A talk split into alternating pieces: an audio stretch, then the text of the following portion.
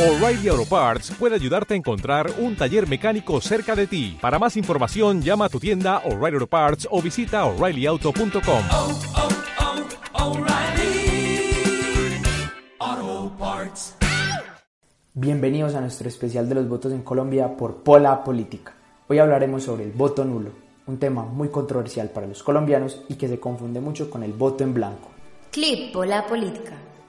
En las últimas elecciones legislativas, 3.213.647 colombianos acudieron a las urnas, pero sus tarjetones fueron anulados porque no los marcaron correctamente.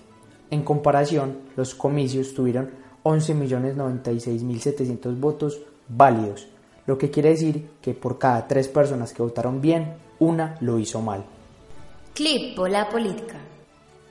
El voto nulo se presenta cuando el elector marca más de una opción o candidato del tarjetón, no marca ningún candidato o no es clara su marcación. El voto ilegible igualmente es un voto nulo.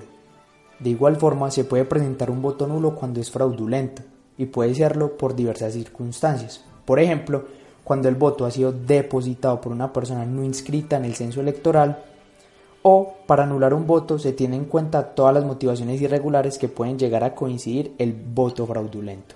Sin embargo, en caso de fraude no es el voto directamente lo que se anula. La anulación se hace sobre el registro de la mesa. Clip Pola Política. Estos son cinco de los errores más comunes cometidos por los colombianos.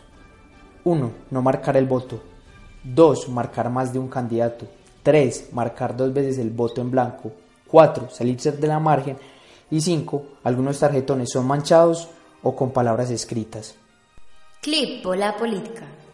Algo para tener en cuenta es que el voto en blanco no es lo mismo que el voto nulo, ya que el voto en blanco es un voto aprobado por la Constitución y tiene beneficios si éste llega a ganar.